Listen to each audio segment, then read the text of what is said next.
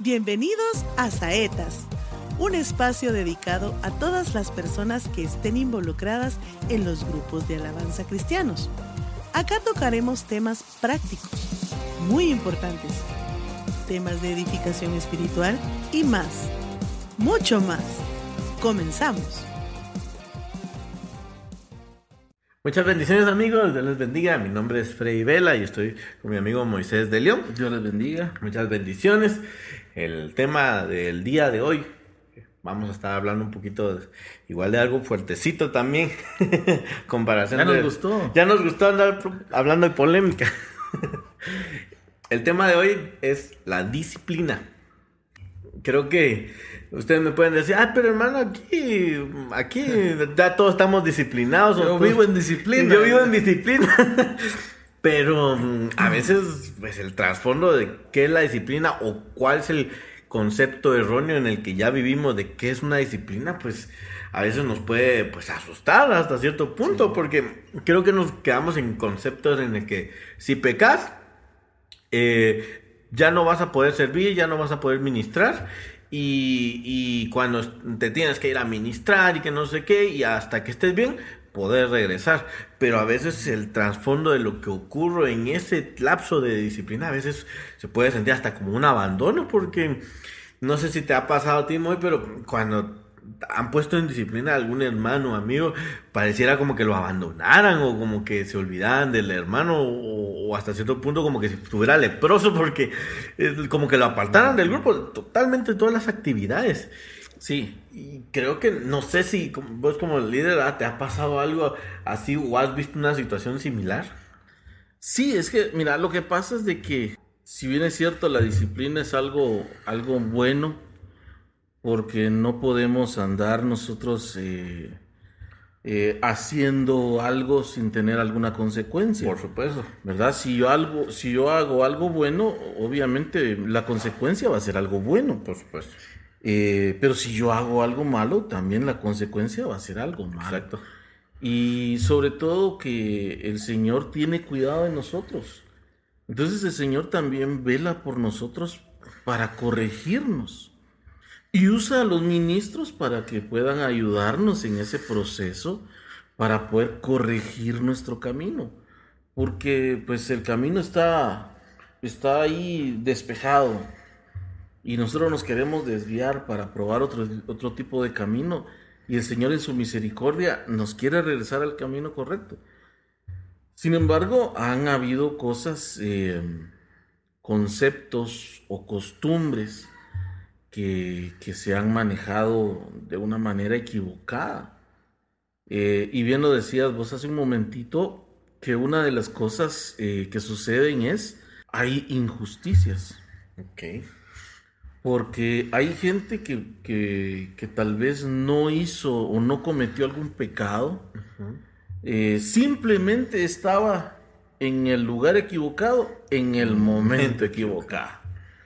Y entonces, eh, y por estar ahí, injustamente le pusieron disciplina. ¿Verdad? Entonces, eh, muchas veces no se le da la oportunidad a la gente de que se pueda defender.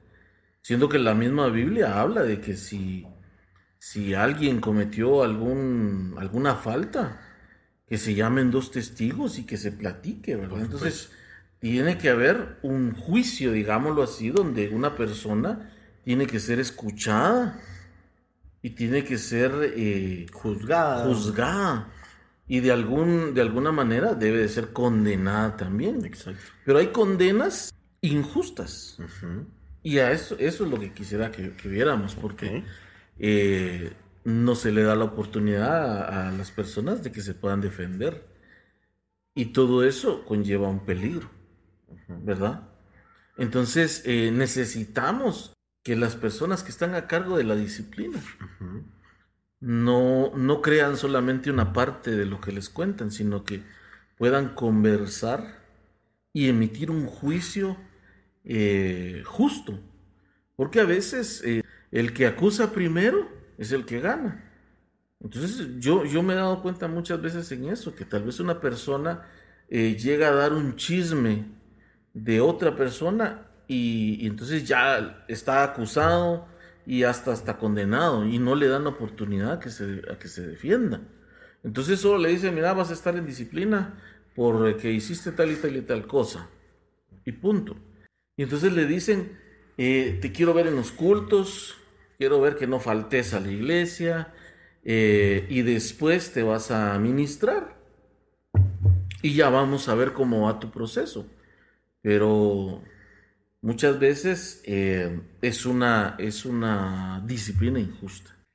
¿Sabes qué es lo impresionante, Moy? Que me pongo ahorita yo a pensar a veces ha pasado y yo he visto a amigos, conciervos de, en, el Ministerio de Alabanza que han sentado por un chisme, por, oh, mira, mira hermano, yo vi a tal hermano en una historia de Facebook o de Instagram que hizo, estaba con una, con una cerveza en la mano y, y siéntelo porque estaba de plano en una fiesta y que no sé qué, pero a veces no se presentan ni pruebas para poder hacer la acusación ni, ni nada por el estilo y ya, ya están con la llamada y con el machete casi que desenvainado de decir, mira, ¿qué te pasa? Y que no sé qué, me, te vamos a sentar y que no sé, y ya ni a defenderse uno puede. Y qué impresionante, porque, como te digo, a veces uno se, por la costumbre o por la cultura, uno dice así, tiene razón, o él es el ministro, o los encargados de la disciplina, así me tengo que someter, cuando a veces se hacen injusticias. Qué, impresionante. Pero ahora bien, va, está bien. Digamos que, que, la disciplina sea eh, correcta. Digamos que sí, el hermano estaba, estaba tomando. Entonces se le pone una disciplina. Pero yo he visto también de cuando los ponen en disciplina, los como que los aíslan o como que los apartan de, todo. O sea, no sé si habrá algún fundamento bíblico para decir, ah, sí, es que cuando está en pecado lo tenemos que retirar de, digamos, de, digamos, está en los ensayos, ya no puede estar en los ensayos, ya no puede tocar. Entonces, ¿hay un fundamento para todo esto? ¿Hay alguna razón para decir, sí, hay que apartarlo? No sé. Mira, en realidad no es que haya algún fundamento bíblico. Lo que hay son interpretaciones. Entonces, por ejemplo, la Biblia habla de que el pueblo de Israel cuando iba en el desierto y una persona era contaminada por la lepra, entonces esa persona tenía que ser sacada del campamento y, tenía que estar fuera del campamento hasta que la lepra eh, se, le, se le fuera, se curara. Entonces era tomado por inmundo, era tomado como alguien que no podía estar cerca de los demás porque los iba a contaminar. Entonces eh, eh, se tomó ese, ese ejemplo como para representar la, disciplina. Creo yo que es equivocado porque, mira, muchas veces yo vi en, en varias ocasiones que se le decía Alguien es que te pusieron en disciplina y por tu culpa se detuvo el campamento. Porque en la Biblia habla de eso, que el campamento se detenía. Exacto. Y el, y el leproso estaba fuera del campamento hasta que se curara. Exacto. Cuando se curaba, regresaba y cumplía todo el protocolo que tenía que hacer. Eh, y el campamento nuevamente se levantaba y seguían caminando. Exacto. Entonces a las personas se les acusaba, se les acusa de que por su culpa se detuvo el campamento. Que no hay avances porque ellos andan en pecado, porque esto y que... Y no, no es así. si lo vemos desde este otro punto de vista, vamos a ver un poco más de misericordia de la que damos eh, echándole la culpa a alguien de que el campamento se detuvo. En realidad, el campamento se detenía a esperar la restauración del leproso. Porque era fácil, fíjate Freddy, decirle, mira, está leproso, bueno, salite de nuestro campamento y nosotros vamos a seguir.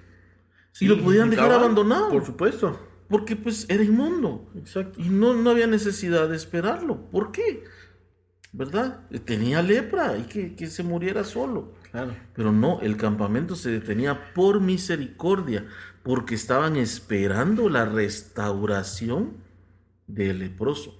Yo creo que ahí tocaste algo muy importante y creo que a veces uno, por lo menos yo te lo puedo decir como joven o, a, o como una persona inmadura, que tal vez la disciplina lo mira como, como, como un castigo en su totalidad cuando puede ser un, el medio donde el Señor te pueda restaurar. O sea, por ejemplo, tenemos, yo, bueno, tenía el concepto antes de, que disciplina, eh, todos le hubiéramos a la disciplina porque era eh, un tachamiento, decir, este hermano está en pecado y es inmundo y, y, y, hasta ahí.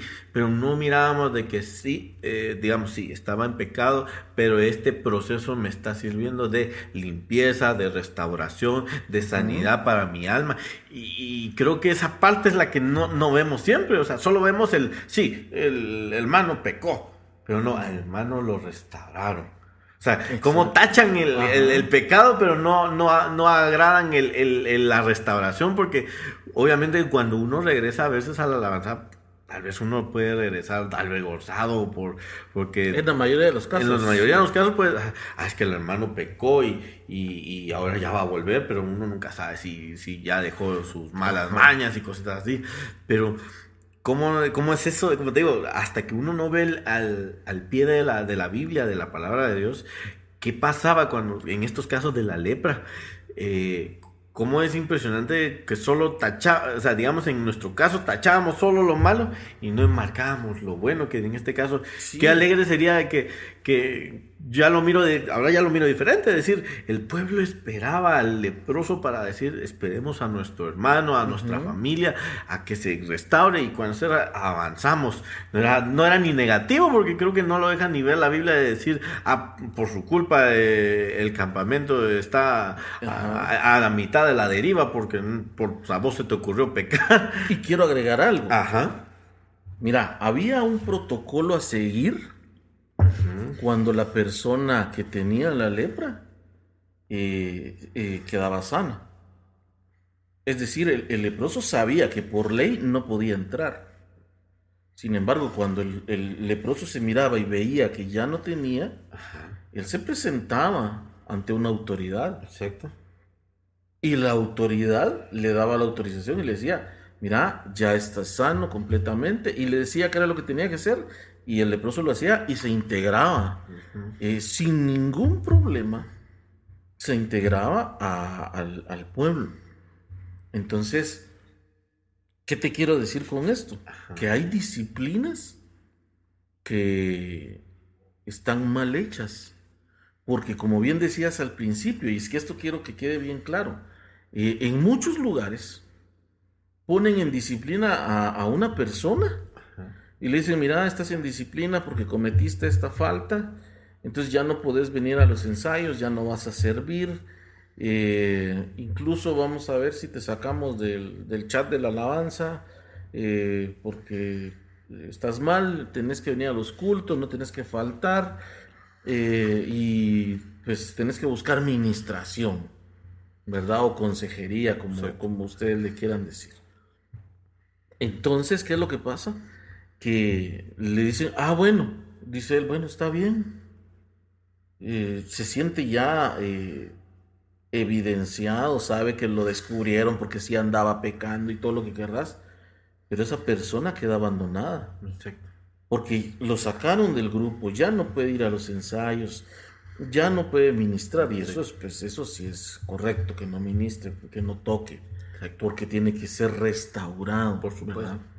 Entonces, pero pareciera que, que la gente ve en él a un leproso de verdad porque el ministro no lo llama, el líder no lo llama, sus hermanos de la alabanza no lo llaman, no le escriben, solamente alguien que lo ame de verdad como su amigo como su hermano están pendientes y que tal vez de un grupo de 40 personas de, de la alabanza, uno o si mucho dos son los que le están escribiendo.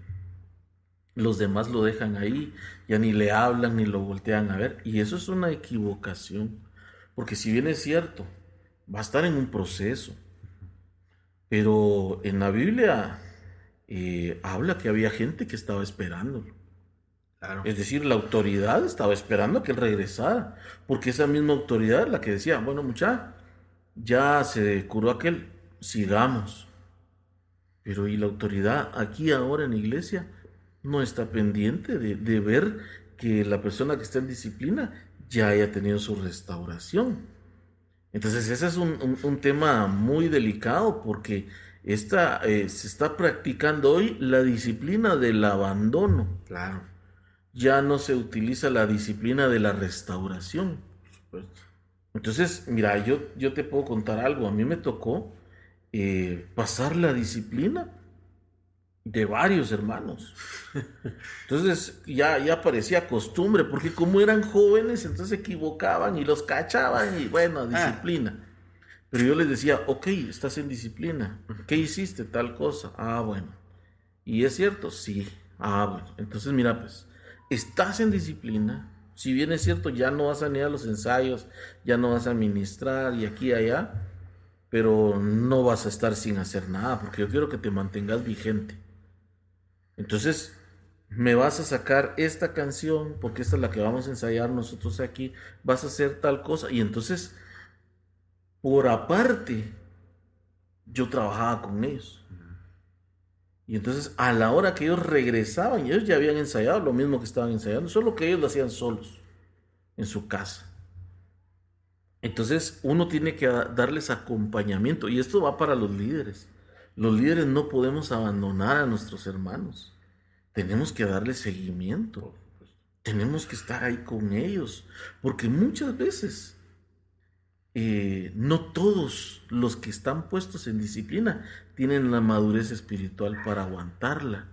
Porque cuando te ponen en disciplina y te sacan del campamento, te están mandando a la soledad no a la hermana soledad, sino que te están diciendo vas a estar solo. Y el problema es que en, soledad las personas se sienten eh, tristes, se sienten abandonadas, se sienten traicionadas. Creo que es un momento bien vulnerable para uno. Es demasiado. Entonces, pero si hay alguien que te, te pueda acompañar y te pueda decir, bueno, ¿cómo vas?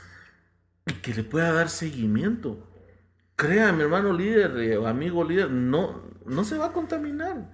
Al contrario, va a ser algo bueno para usted porque va a aprender a dar misericordia. Porque definitivamente la persona que está en disciplina necesita misericordia. Va a necesitar esa misericordia. Y fíjate que eh, cuando el leproso regresaba, era integrado nuevamente al, pueblo, a las actividades del pueblo, y ya no se le volvía a, mencionar como el, leproso. No, o sea, ya estaba sano. Ya no, ya no era acusado nuevamente por lo mismo, salvo que volviera a, claro, a, recaer en sí. Pero eh, la, la persona tenía el derecho de poder reintegrarse.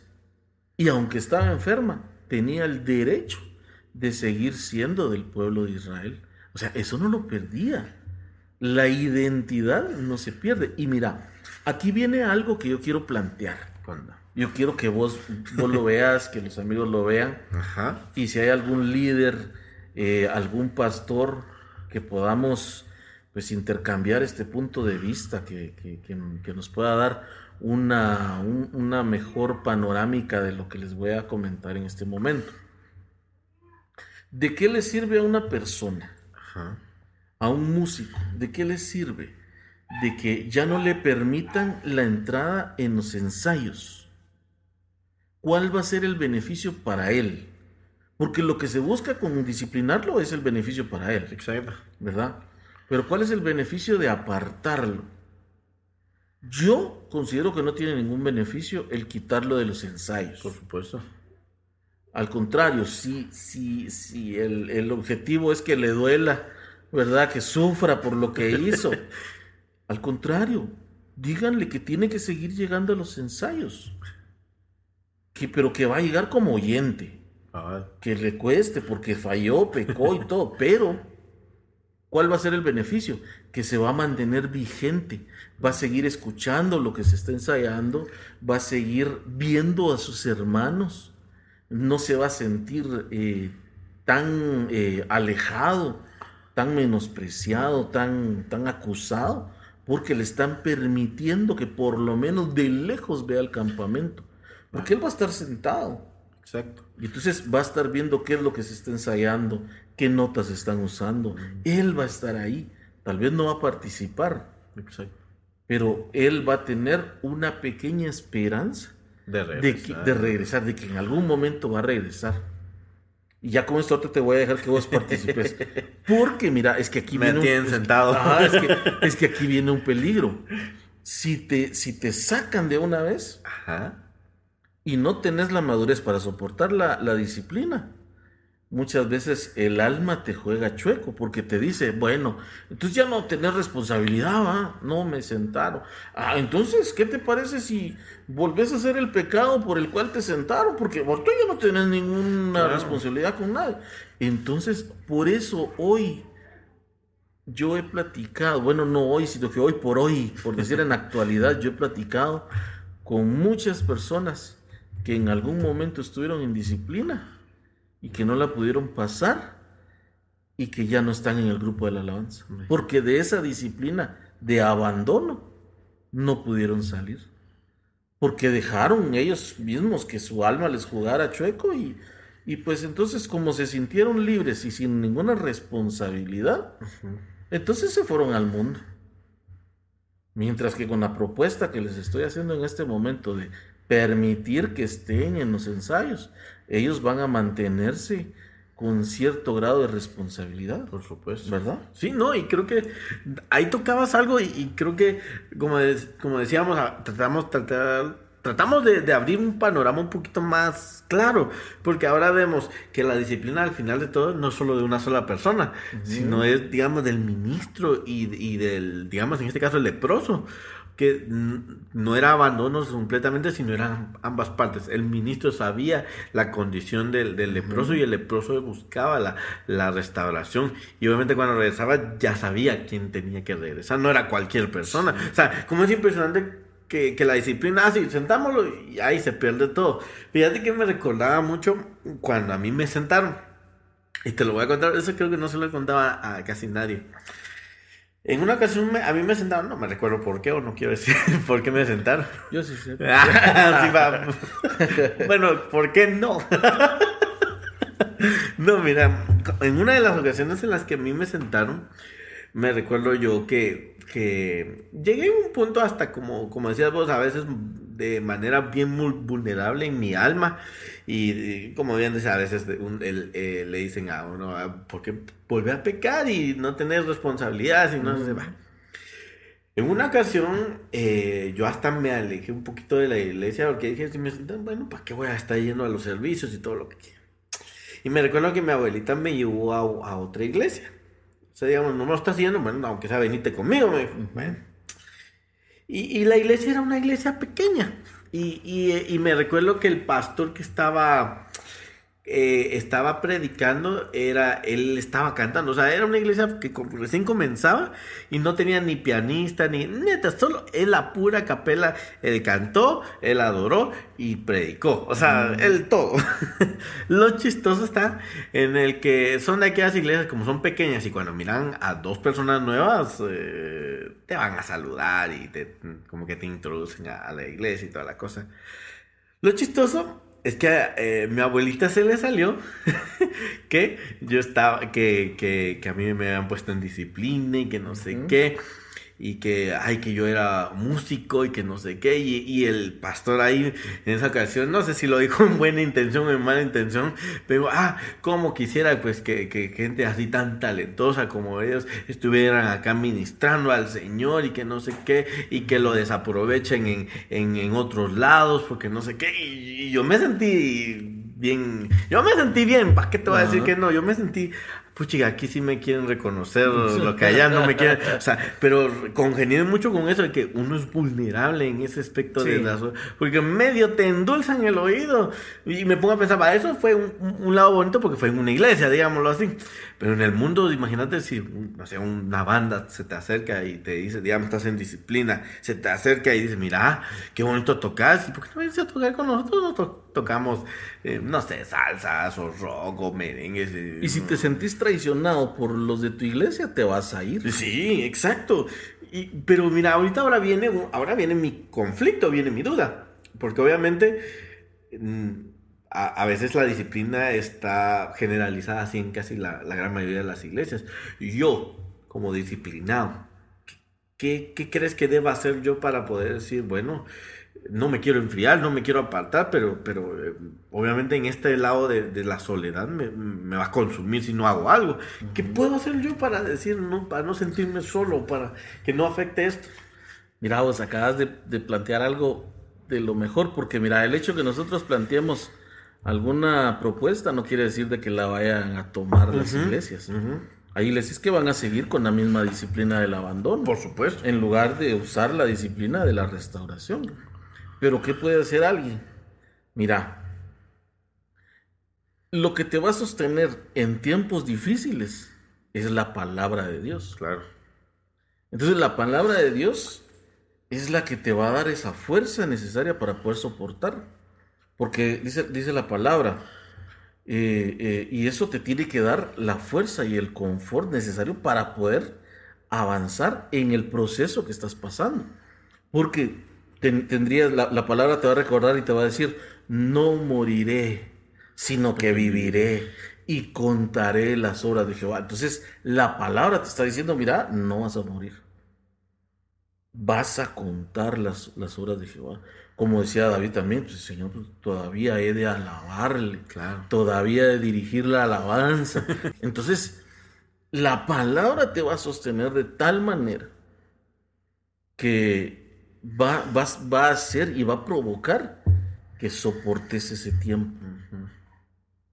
El problema es si cuando te tocaba estar de privilegio de pueblo no escuchabas la, palabra, o no la leías.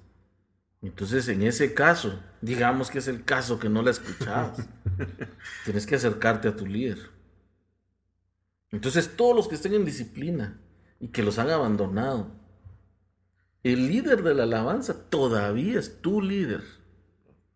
El hecho que estés en disciplina, el hecho que estés, eh, que no puedes llegar a los ensayos, que te sacaron del chat de la alabanza, no quiere decir de que dejaste de pertenecer a la tribu de Judá. No. Tú sigues siendo un siervo, tú sigues siendo una sierva de Dios. Y el líder que esté sigue siendo tu líder. Entonces tenés que levantarte, ir con tu líder e insistir. Porque eh, aquí viene un asunto. Si ellos te abandonaron y, no vas a continuar en tu lucha por regresar, tú también los estás abandonando a ellos. Qué masacre. Ajá. Qué masacre, sí. Entonces, ellos te abandonaron y vos los abandonas. No, no, no, no. Así no, señores. Así no, señoras, no. Tú eres el enfermo, tú eres el necesitado, te tienes que levantar, ir con tu líder. Y ya con el, con, el conocimiento que, de la palabra que te estamos dando, tienes que ir y decirle, mira, yo sigo siendo parte del grupo de la alabanza. Yo sigo siendo parte de la tribu de Judá. Vos sos mi líder o usted es mi líder o tú eres mi líder. Por favor, no me abandones, ayúdame a que me restaure. Se necesita humildad, pero también por la necesidad que tenemos, hay que hacerlo. Entonces, eh, si él no te responde, entonces ya te vas con tu pastor y le vas a decir lo mismo. Le vas a decir exactamente lo mismo. Porque ellos también tienen que entender que aunque estés en disciplina, no dejas de ser siervo de Dios. No dejas de ser sierva de Dios. Entonces, también esa actitud de parte tuya va a decir mucho. Claro. ¿Verdad? Porque mira, yo me he topado con mucha gente que dice, ah, yo tocaba la alabanza, pero ah, tuve problemas, me trataron mal y me fui.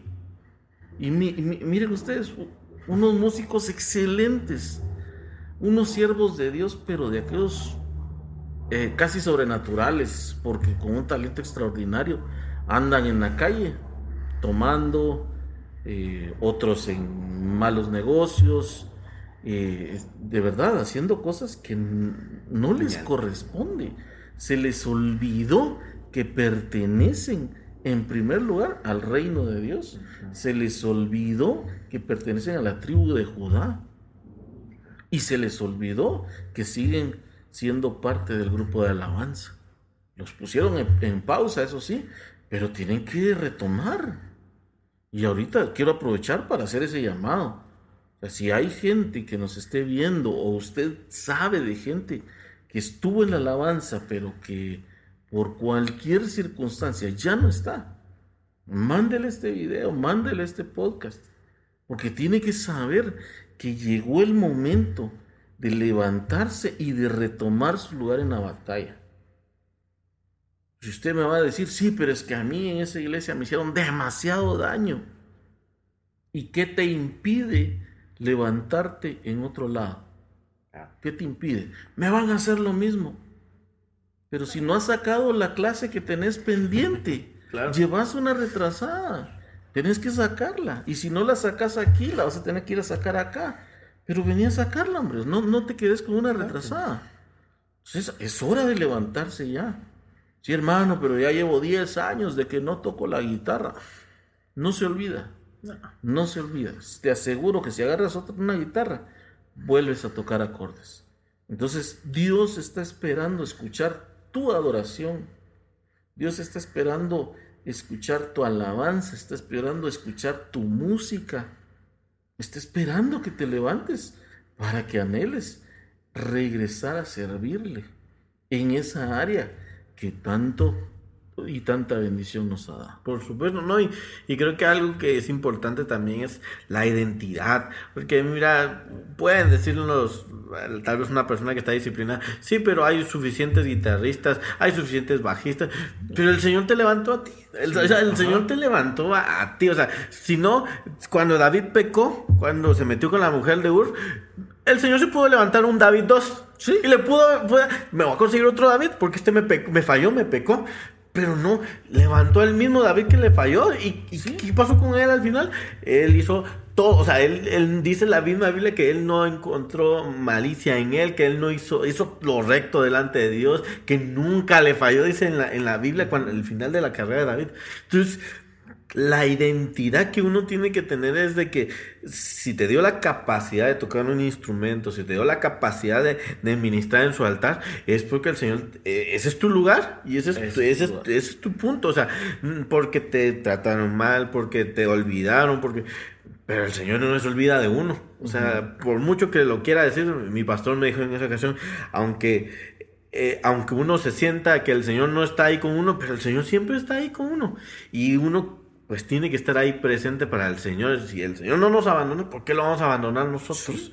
Entonces, creo que con este punto, y tal vez para concluir con, este tema, es que mm, no hay que dejar pues que, una disciplina que fallaste o te, o te juzgaron de manera injusta sea motivo para que no te levantes y que no sea eh, de, de, instrumento útil para el Señor. Creo que lo importante es de que a pesar de las dificultades de la cultura, porque mayormente es por cultura a veces este, esta doctrina de la, de la disciplina de la soledad, que, que, a veces nos aísla a todos, pero lo importante es de que podamos levantarnos y seguir adelante. Igual, hermanos, como les hemos mencionado en los anteriores podcasts, si ustedes quieren escribirnos, si quieren pedirnos consejos, si quieren, si quieren hasta poder eh, contarnos sus experiencias, estamos pues aquí abiertos, están apareciendo ahorita eh, nuestras redes sociales para que podamos platicar, para conversar sus situaciones, sus problemas, sus conflictos. Estamos para servirles a ustedes y así mismo si ustedes quieren que platiquemos de algún tema en especial, si quieren que miremos algún tipo de tema específico para músicos, para cantores, directores, estamos abiertos a sugerencias y sobre todo, amados, espero que este podcast sea de bendición para ustedes, que hayan aprendido algo y sobre todo, pues que podamos caminar en el Señor para bendecir la obra del cuerpo de Cristo. Entonces, nos despedimos, amados, espero que estén eh, bendecidos donde se encuentren y sobre todo que puedan pasar una excelente semana y un bendecido día. Dios les bendiga. No sé si te quieres despedir, Morito. Sí, eh, eh, recalcar el llamado. Sí. Recalcar el llamado. Yo creo que eh, la disciplina puede tener un nombre, puede tener otro nombre, pero el Señor Jesús te sigue esperando. El Señor está esperando escuchar tu alabanza. El Señor está a las puertas esperando que tú llegues y le digas, Señor, aquí estoy de nuevo. Él te va a extender la mano, Él te va a volver a levantar, vas a volver a ver la gloria de Dios, vas a volver a, a sentir su presencia, pero es necesario que lo hagas. Y que si estás en disciplina y estás soportando la disciplina, sé valiente, falta poco. El Señor te va a bendecir por soportar la disciplina, sea justa o sea injusta, pero el Señor está contigo. Así que Dios los bendiga y seguimos eh, platicando en otra ocasión. Bendiciones. Te esperamos en el próximo capítulo con otro interesante tema. Esto fue Saetas, enviados para bendecir.